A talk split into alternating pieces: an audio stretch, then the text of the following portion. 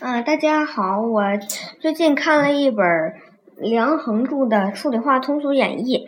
呃，这本书大概讲的是从嗯泰勒斯嗯测量金字塔，然后问嗯天下物质本源开始，一直到嗯发现基因结构为止。嗯嗯，中科学发现的七十个故事。每一个故事都讲的栩栩如生，让人觉得身临其境。呃，这其中有很多个故事我是很喜欢的。我最喜欢的是牛顿用三棱镜分解了白色光。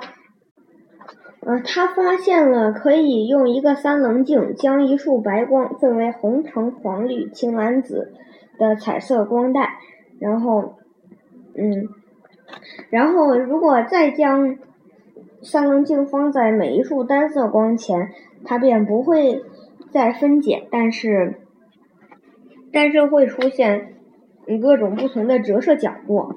嗯，牛顿就计算出了嗯光的三原色红、绿、蓝三色的光的折射角度。嗯，不仅仅是牛顿发现了光光是可以用三棱镜分解，这个嗯。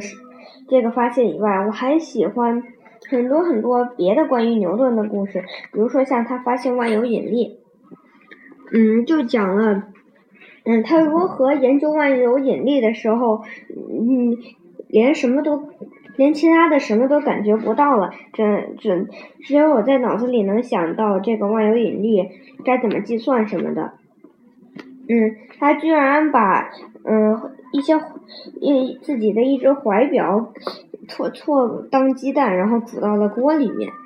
嗯，可见牛顿嗯想问题想的能有多认真。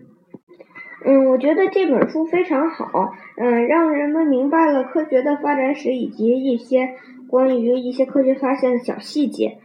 嗯，谢谢大家。